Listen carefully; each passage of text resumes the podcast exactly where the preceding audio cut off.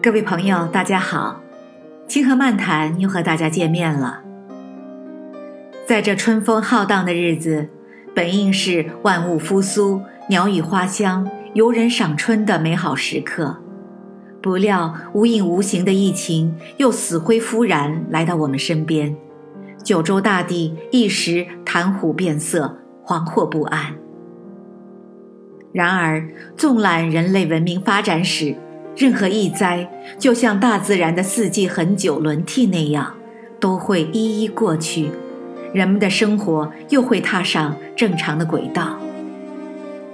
灾害不可怕，只要爱在心，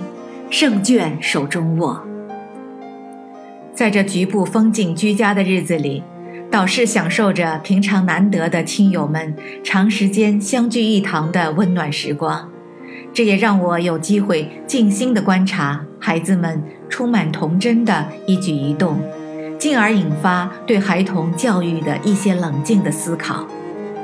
禾苗茁壮成长，直到金果香甜，需要农人的被根播种和辛勤培育；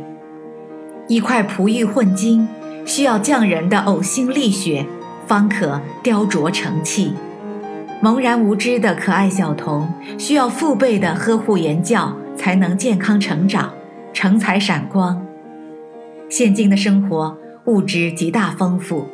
但财富多了，若使用不当，就会养成孩童懒惰不勤的习性。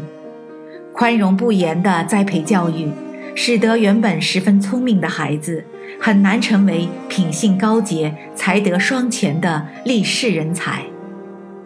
如今的时代，繁华浮躁，各种诱惑漫天飘舞，对孩子的教育依靠学校和社会远远不够。做父母的必要有清醒的认识，我们要让孩子们从小养成精心读书的良好习惯，读那些经典名著，勤于修养，而不是将时间花在那些时髦而又没什么益处的玩意儿上。我们要对自己的金玉一般的孩子精心提炼雕刻，使他们在正确的学习道路上从不停歇，就像不息的流水和漂流的行云那样，永不止息，永远进取。儿童是世界的花朵，儿童是文明的传人，儿童是人类的未来。请天下的父母们。携手互学，用大爱严格教导孩子们，